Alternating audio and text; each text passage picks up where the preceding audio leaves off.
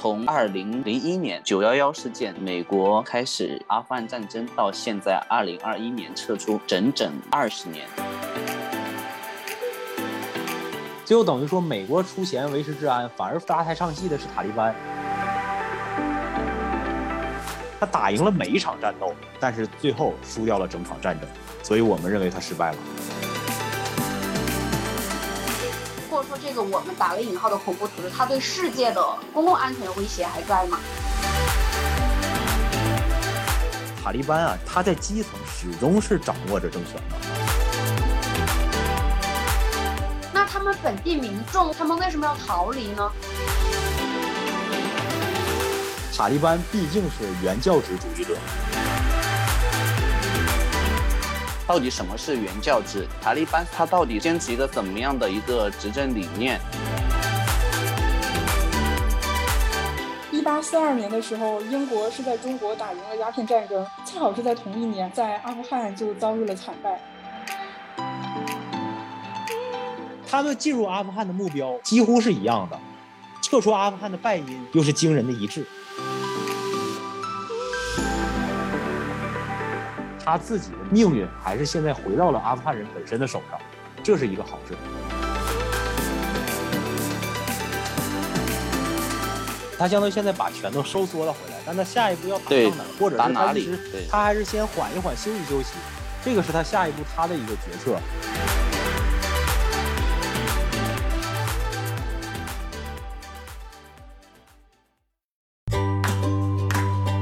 闲话茶水间，没事聊聊天。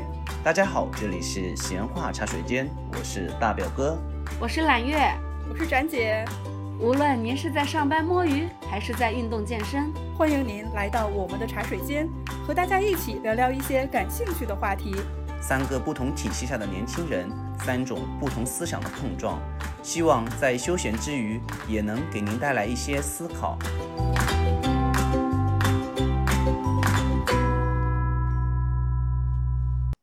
大家好，这里是闲话茶水间，我是大表哥，我是揽月，我是展姐。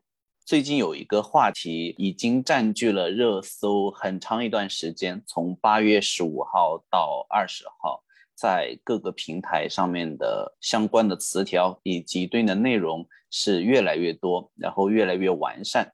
我们也想借这次机会来聊一聊最近的阿富汗事件。这次邀请到了一位资深的军事迷，我们让他来做一下自我介绍。大家好，我是逍遥君。其实说军事迷有点自夸了，主要就是这个热点呢，还有相关的国际的政治、经济啊这类的话题比较感兴趣。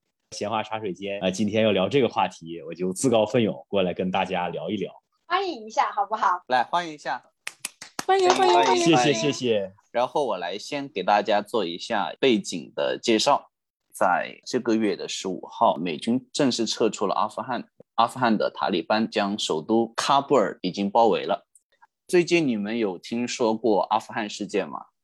嗯，就微博上还蛮火的，好像进入了第三个次元，就各种跟现代文明脱节的一些现象蜂拥而至，有点超出我的三观。是的，是的。揽月，你关注的点是更偏人文化的，是吗？对我对这个事情的整体的背景，不知道跟大家的信息是不是一致哈？就很简单的理解是说，当时因为九幺幺，然后美国说要去抓本拉登，本来可是一个对个人的事件，但它上升到了国家的层面，衍生成了一个战争，进军到阿富汗，然后美其名曰要帮他们建立一个民主的社会，在那边扶持了一个傀儡政府，嗯，然后大概是到现在二十年，好，现在美军自己要撤了，那就是塔利班要上台了，所以当地的民众可能对于塔利班这个自己也有一些心生的恐惧，所以导致本地的混乱。小白视角啊，嗯，基本上我觉得揽月了解到的就是我们今天想要讲到一个大概的背景知识。从二零零一年九幺幺事件，美国开始阿富汗战争，到现在二零二一年撤出，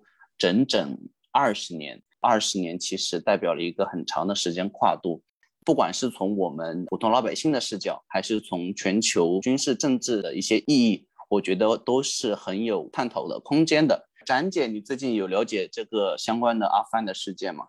我也是看微博热搜，其实朋友圈里对阿富汗女性的地位大家讨论的比较多。大家都觉得，在过去，其实阿富汗妇女的地位是有所上升的，她们也脱下罩袍，有了更多选择的权利。但是，可能大家更多的担忧集中于最近这段时间，可能如果塔利班重新回来的话，对当地妇女的地位会有很大的影响。嗯。在开始我们正式的讨论之前，其实最近有一个词，我们也是提到的很频繁，我们称阿富汗为帝国坟场。你们知道这个帝国坟场的来由吗？谈不上专业了，但是我觉得阿富汗这个地方确实是一个神奇的所在。它已经收集了三颗帝国的人，最早的应该是大英帝国，其次就是我们说的苏联，啊，再之后就是美国。尤其前两个，基本上就是他们对阿富汗动完武之后。不出两年到三年时间，这两个庞大的帝国就走向了衰落。啊，我觉得叫帝国坟场名副其实。各个鼎盛的帝国在入侵阿富汗以后，都不可避免地走向了帝国的颓势。对，是这个意思。就是肖军，我有个问题想问，就像美国，他在阿富汗驻军二十年，他要达到一个什么目的呢？他现在只是撤军走了，并没有说战败。我没有懂，说这个坟场是以什么事件来定义？他说他是失败的。如果你去看世界地图的话，它在一个很核心的位置。往上看的话，有俄罗斯和中亚各国；往东的话，就是跟中国的新疆接壤；再往南的话，基本上就是巴基斯坦跟印度；再往西去看的话，它是辐射了整个中东的范围。如果从地缘政治上面来讲的话，美国在世界上它其实是一个岛，远离欧亚大陆的，是游离在这个体系之外的。所以，为了不让欧亚能够合成一体。接连成一个完整并且互通有无的一个大陆，其实阿富汗是沟通的桥梁。我一定程度能够理解当时为什么要开启这场战争，但是我想知道的就是大家为什么定义说这场战争是失败的？就如果我们说它不失败，它是希望达成一个什么样的结局呢？这个一开始揽月在开场白的时候说了一个大家普遍都认同的一个观点：九幺幺事件之后，美国出于报复。他要把这个拉登干掉，这是他最基础的一个小目标，但是绝不仅仅是这么简单。因为从目前公开的资料上来看，当时布什的这个幕僚长他说，一开始就计划的版本啊，就是派出一个特种部队，结合当地的武装，把本拉登干掉，这个事儿就算了结了，达到一个报复的目的。斩首行动，呃，可以这么讲。有一个很有名的电影，就是我们漫威演锤哥的呃演员主演的，叫《十二勇士》。啊，如果这个听众有机会的话，可以去看一下这个电影。这个版本其实就是一开始美国第一批进入阿富汗的，他们的目标就是干掉这个就行了。但是这个版本很快就被布什等美国白宫的高层，尤其是军工集团，把它给否定掉了。美国呃，它的战略目标是建立一个类似于日本、韩国或者说是沙特这样的一个亲美的民主政权。一旦这个政权建立起来，往北它可以控制中亚五国，让俄罗斯首尾不能相顾；对东边那就是我们国家，这样我们就不得不派大兵团驻守这个西北和西南。往西，阿富汗的西边是伊朗，嗯，伊朗和中国中间并不接壤，隔着阿富汗。伊朗有资源，中国有工业，是很好的互补。那如果他把阿富汗一占，就把这个通道相当于切断了。哦，明白。众所周知，巴基斯坦跟我们关系很好，同时他也跟美国关系好。但是这个好是不一样的，因为从地缘政治角度说，它决定了这个巴基斯坦跟中国好，才能共同的对付印度。这样一来呢，它占据了阿富汗，就可以牵制巴基斯坦。所以把阿富汗占领了之后，好处诸多。所以说它的最高目标是这样，中等的目标呢，也是要把阿富汗起码不能让外部势力苏联呢对通过阿富汗进入印度，把自己的熊爪子伸向南方，一直是有这样的野心的，是想往南找。印度洋的出海口也可能是一个目标，是的，是的。所以说，中等的战略目标也是要防止你俄罗斯南下，起码要把这个地区搞乱、搞僵。他现在整个这三个目标来讲的话，为什么刚才揽月提的问题说他失败了呢？他失败在失败在他的战略目标并没有达到。现在阿富汗塔利班卷土重来，又占据了这一地区。现在他一撤军，权力又处于真空状态，回到了过往。无论中国也好，俄罗斯也好。伊朗也好，包括巴基斯坦也好，他都没有达到目标，所以他与他自己的战略目标相违背。这样一来，我们可以定义他失败。可以说，美国在阿富汗整个的过程就是他打赢了每一场战斗，但是最后输掉了整场战争，所以我们认为他失败了。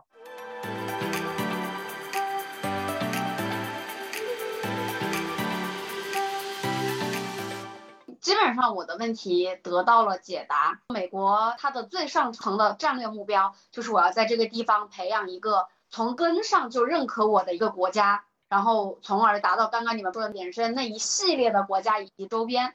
但是刚刚说到连他最基本的那个目的都没有达到，就说最起码要整个摧毁塔利班这个组织嘛。所以我现在有一个问题就是。以前九幺幺事件的时候，塔利班那个恐怖组织是对美国有威胁的。他现在就放着这个组织重新上台，是这个组织本身上有了一定的变化，他对美国的威胁还有那么大吗？或者说，这个我们打了引号的恐怖组织，它对世界的公共安全的威胁还在吗？这个问题是这样的啊，首先纠正一点，塔利班是塔利班基地组织啊，基地组织，本拉登建立的呀，叫基地组织。呃，基地组织最原始的呢，就是抗击苏联。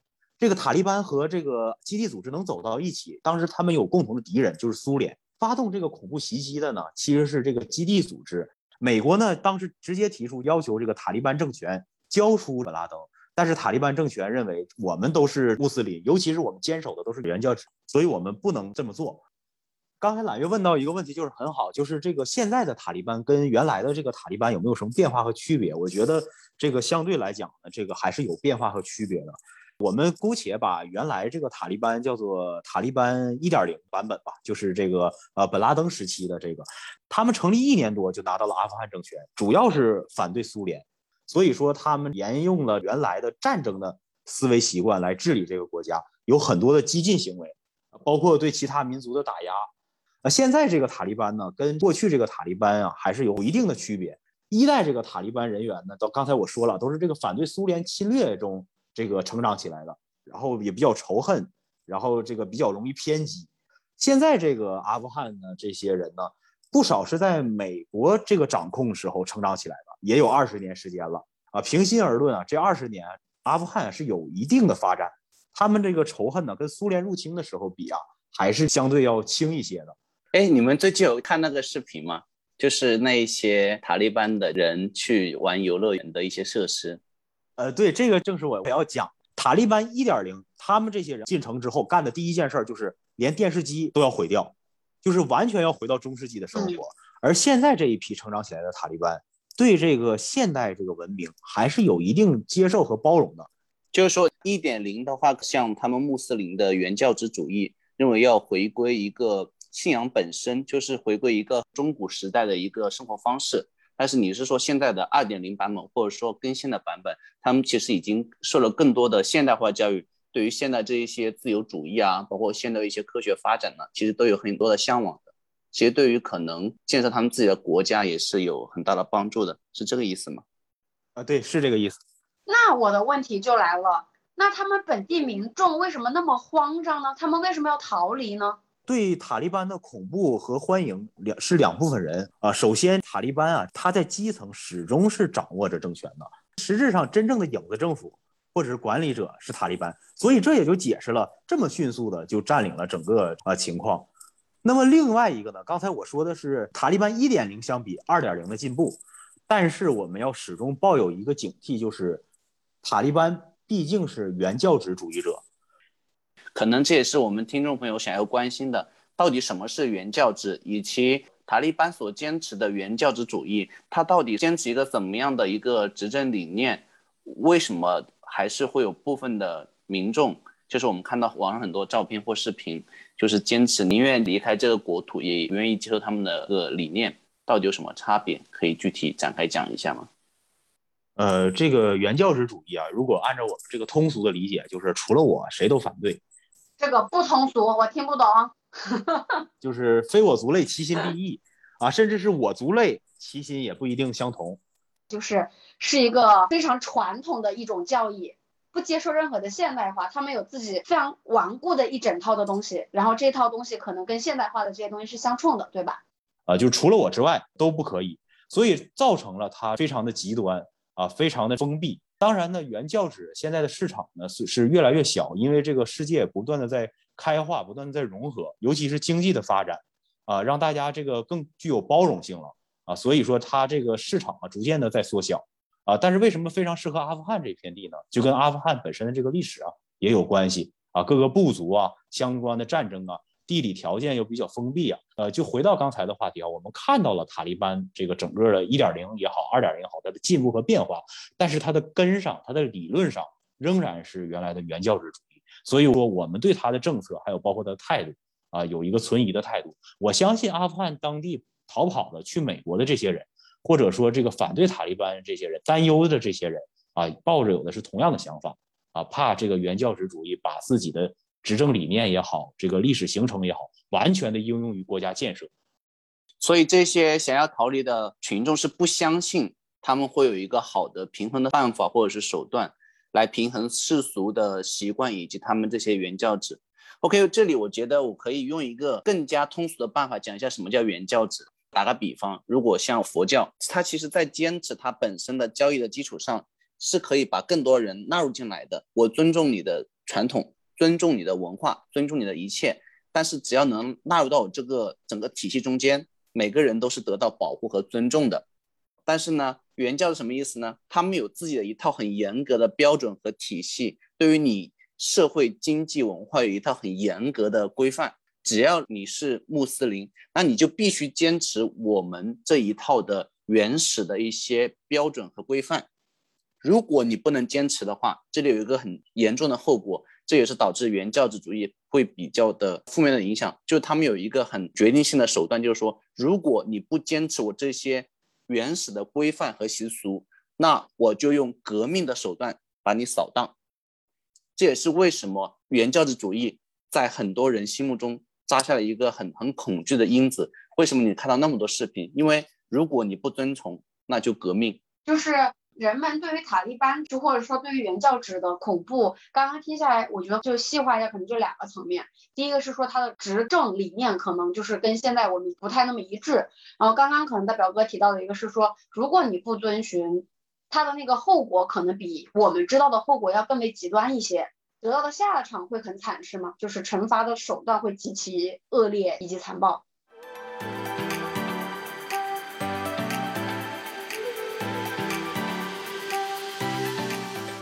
那我们可以回头来聊一聊，为什么大英帝国、苏联和现在的美国先后折戟阿富汗，导致这里成为帝国的坟场吗？这后面有什么深刻的一些原因吗？可以啊，我就觉得很有趣，是因为一八四二年的时候，英国是在中国打赢了鸦片战争，恰好是在同一年，然后大英帝国在阿富汗就遭遇了惨败，这是为什么？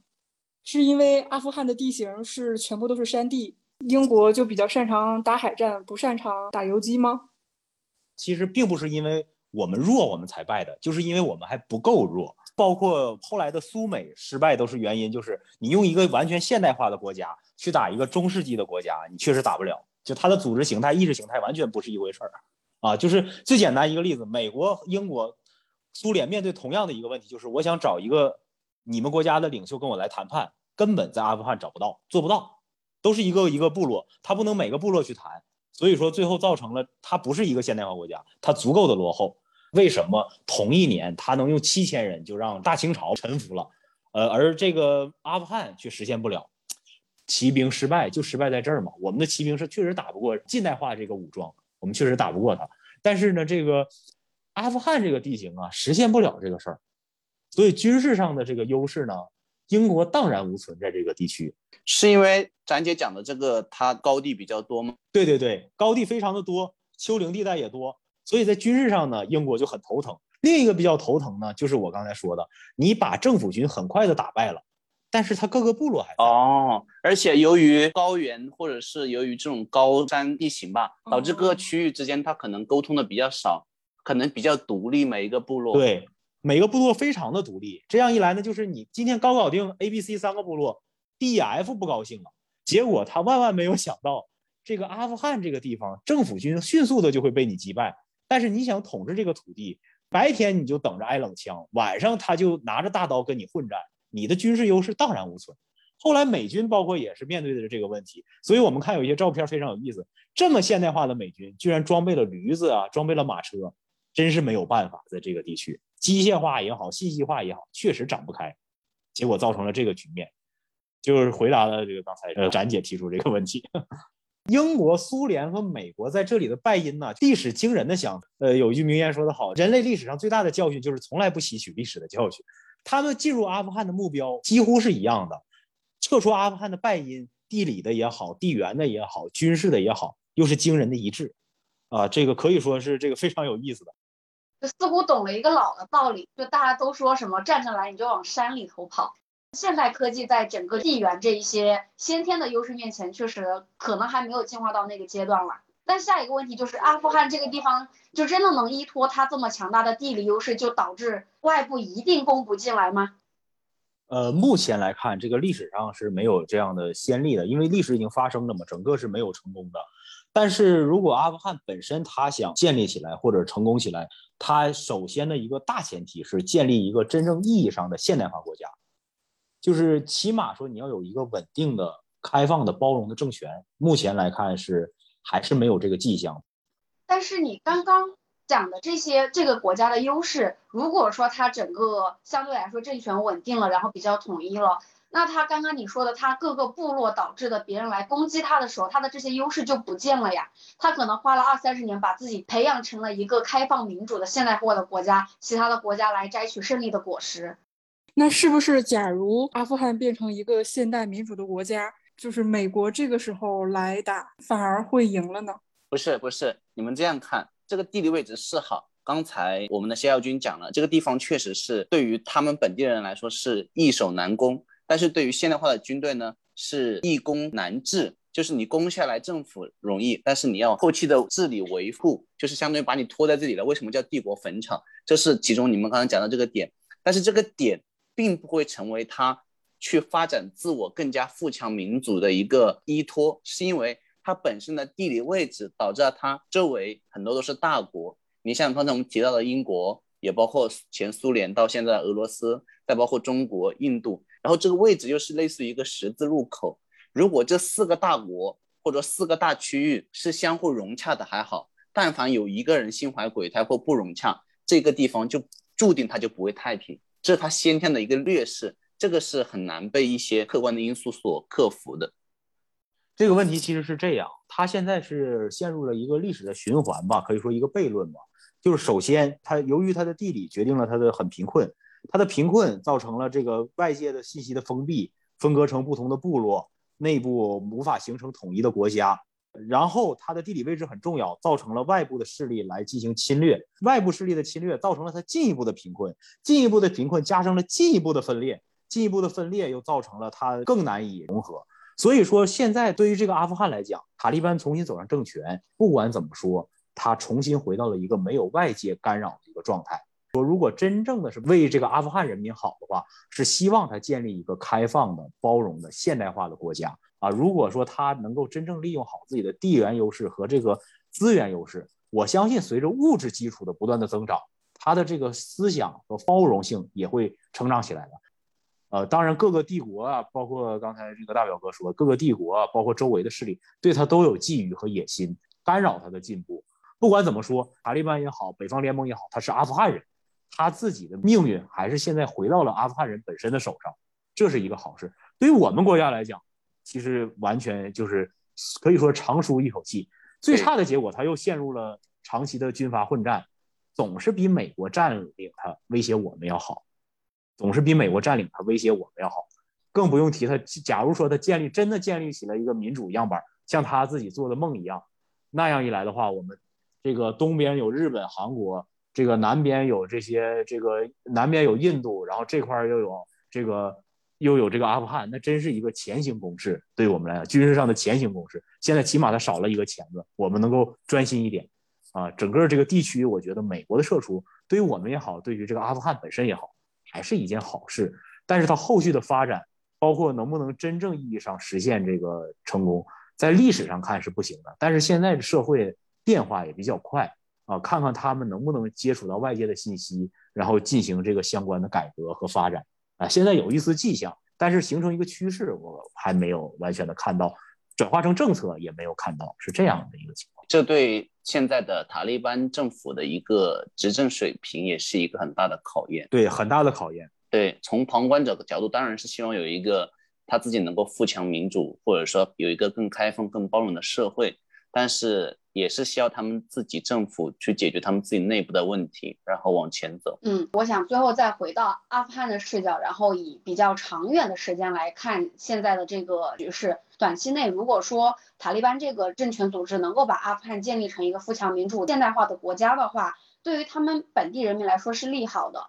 但是这个从更长远来，可能它唯一的活路就真的是要这支执政党有足够的智慧，就我把整个内部形成比较统一的一套价值观，或者是比较稳定的一套体系的时候，同时我能够培养出对外抗衡的一些方法或者手段出来。然后作为这么一个小的国家，它毕竟和现代军事化的大国来说，它这个差距不可能是说它二三十年能这么快的赶上来的。就这种小的国家，它可能最大的依靠就借力打力，让后面的这些大佬们来互相制衡。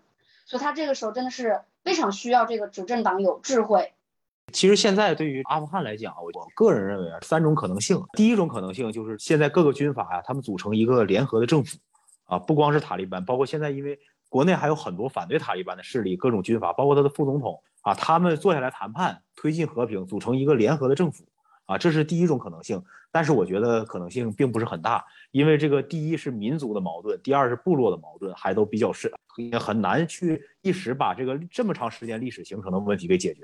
第二种可能性呢，就是塔利班把这些军阀全部的消灭，建立一个集权政权啊，这个角度来讲呢，实行起来难度也比较大啊。我觉得有这么一点。外部统治阿富汗人很难，没有实现过。阿富汗人本身从历史上看，统治阿富汗啊也没有实现过。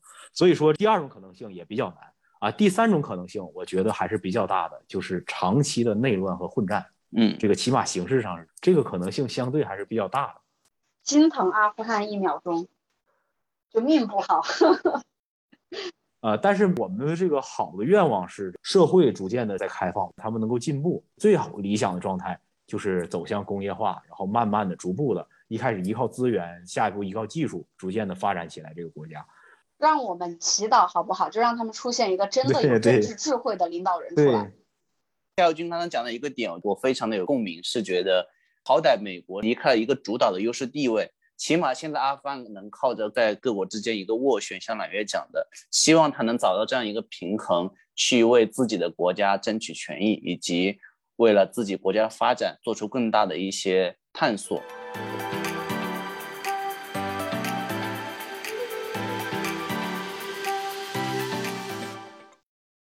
其实我们刚才聊了很多。关于阿富汗过去与美国二十年纠缠，以及它的帝国坟场的历史，以及探讨如今塔利班执政的未来何去何从。其实，此次美军撤出阿富汗是美国在冷战后第一次的失败，这在我们全球的地缘政治中间有一个很重大的意义与影响。通常意义上，一个事情的结束往往就意味着另外一个事情正在萌芽和发展。也就是说，现在美军撤出阿富汗的这一个举动。意味着它有一个新的政策正在发展，或者是在一个萌芽的阶段。那这个政策是什么呢？这也是我们今天想要探讨的一个话题。美国在过去二十年在阿富汗的投入的一个时代的结束，也就意味着我们要开启下一个时代。那这个时代是什么？以及会对我们当今的，比如说我国的一个对于未来形势的一个判断有怎么样的影响？你们有什么想法吗？我觉得这个，说实话，这个美国撤出阿富汗对我们绝对是个好事。美国如果始终保持在阿富汗的存在的话，如果它随着时间积累，像我刚才说的，如果它建立了一个亲美的一个民主政权，达到它最高的战略目的，那么对于俄罗斯来讲，对于中国来讲，对于巴基斯坦来讲，对于伊朗来讲，都将是一场灾难。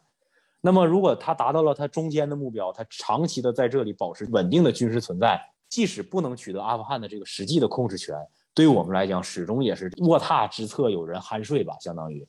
再一个呢，有一些人担忧塔利班呐，呃，扶持一些疆独啊、藏独这种情况。我觉得原教旨主义啊，首先建立的基础条件，就像刚才说的，极端贫困和极端封闭，它才能招募人员。啊，随着这种条件的呢，在我国肯定是打破了，呃，甚至在阿富汗本身就看到了一定的好转。所以我觉得这种可能性呢也比较低。所以对于我们来讲，无论如何啊，都是一件好事情。啊我觉得都是利大于弊的。那么美国急于抽身呢？我觉得最重要原因就是战争成本实在是太高了。美国在这儿累计已经伤亡两万多人了，包括投资啊，包括这些钱呢，最后等于说美国出钱维持治安，反而搭台唱戏的是塔利班啊，所以美国绝不会再花这个冤大头这个钱。包括最近这个拜登也表示，他不会再卷入这个国家的这个内斗了。对于美国来讲，是一场信任和信誉的危机吧？啊，尤其这个整个全世界也看到了他撤军的这个情况。另外一个，美国我觉得主要目的就是从这儿抽调的力量，集中的去一些别的地方的力量。我觉得，比如比如说亚太再平衡啊，亚太这些问题啊，可能会在这方面增加。亚太这是要跟我们刚吗？那就是跟我们有关系是吗？对，多少还是会有一些关系，这是他的下一步的动向，但是只能做一个猜测。我觉得我们在分析国际政治的时候，容易主观带入自己，这是一个问题。就是我们始终带入，哎，他不打阿富汗了，是不是就要打我们？这个都有待于下一步的探讨。但最核心，对于美国首先要他考虑的问题，我在这儿平白无故搭这么多性命，平白无故花这么多的钱啊，实在是没有意义。这场战争赶紧撤出来，这是他的一个核心的目的。所以美国这边他。应该接下来考虑的就是，既然在这儿赔了这么多钱，赔了这么多信誉，应该去哪一个地方把这些东西给捞回来？我觉得这个确实是他一直一贯的政策和思考的问题。但这些年来看，美国的战略确实是在收缩。呃，他二零零一年时候这么轻松的就发动了这个阿富汗战争，大概一个月的时间就决定就开始打了。他其实对阿富汗本身的了解啊和包括分析的程度啊很不足，战争准备很不足，就打了一场这样的战争。他那个时候真确实如日中天，到了现在，他的这个战略确实应该逐步的在收缩了，不会再轻易的卷入这样一场战争。包括从这个啊伊拉克撤军啊，从阿富汗撤军呐，这都说明了这一点问题。他相当于现在把拳头收缩了回来，但他下一步要打到哪儿，或者是他一直他还是先缓一缓，休息休息，这个是他下一步他的一个决策。但是你说他把阿富汗的拳收回来，就是为了打亚太，很多人分析是这样，但我认为还没到这种程度。不管他最后拳打到哪里，他肯定是现在是因为呃前期扩张过多，失血过多，想要先调养生息一下。对，把权收回来是第一步。对，然后我们今天其实也聊得差不多了。我们今天从最近的美国从阿富汗撤军事件，聊到了美国在阿富汗实际控制的大概有二十年的时间，也聊到了阿富汗这个帝国坟场的一些历史由来。我们探讨了一些。包括大英帝国、苏联以及最近的美国，在这个地方栽了跟头，以及为什么这个地方的地理位置造成了这样的影响。我们最后还讨论了，由于美国啊目前阶段的撤军是为了让自己能够相当于是一个休养生息，保有一个能量，他把拳头收回来，下一步面对谁，我们目前也未可知。但是我们保持警惕，保持安全。然后我们今天大概就聊到这里，感谢我们今天的嘉宾逍遥君。他今天为我们做了很多的科普和输出，谢谢逍遥君，也向听众朋友们在这里向逍遥君再讨个干货。就作为小白来说，今天确实是比较通俗易懂的，懂了很多，就是之前觉得比较高深复杂的一些东西。所以说，能否向观众朋友们推荐一下，如果平时对军事对这些知识比较感兴趣，但是又不太想要去看比较专业和学术的讨论的话？除了来听我们的播客，有没有什么其他的渠道或者书籍或者是论坛可以推荐给我们的听众朋友？呃，我觉得现在相对的来讲，学术界讨论啊比较多，再有一个就是呃一些这个专家学者通过各种立场讨论的比较多。呃，需要我们做的呢，就是去翻译成我们比较通俗易懂的观点。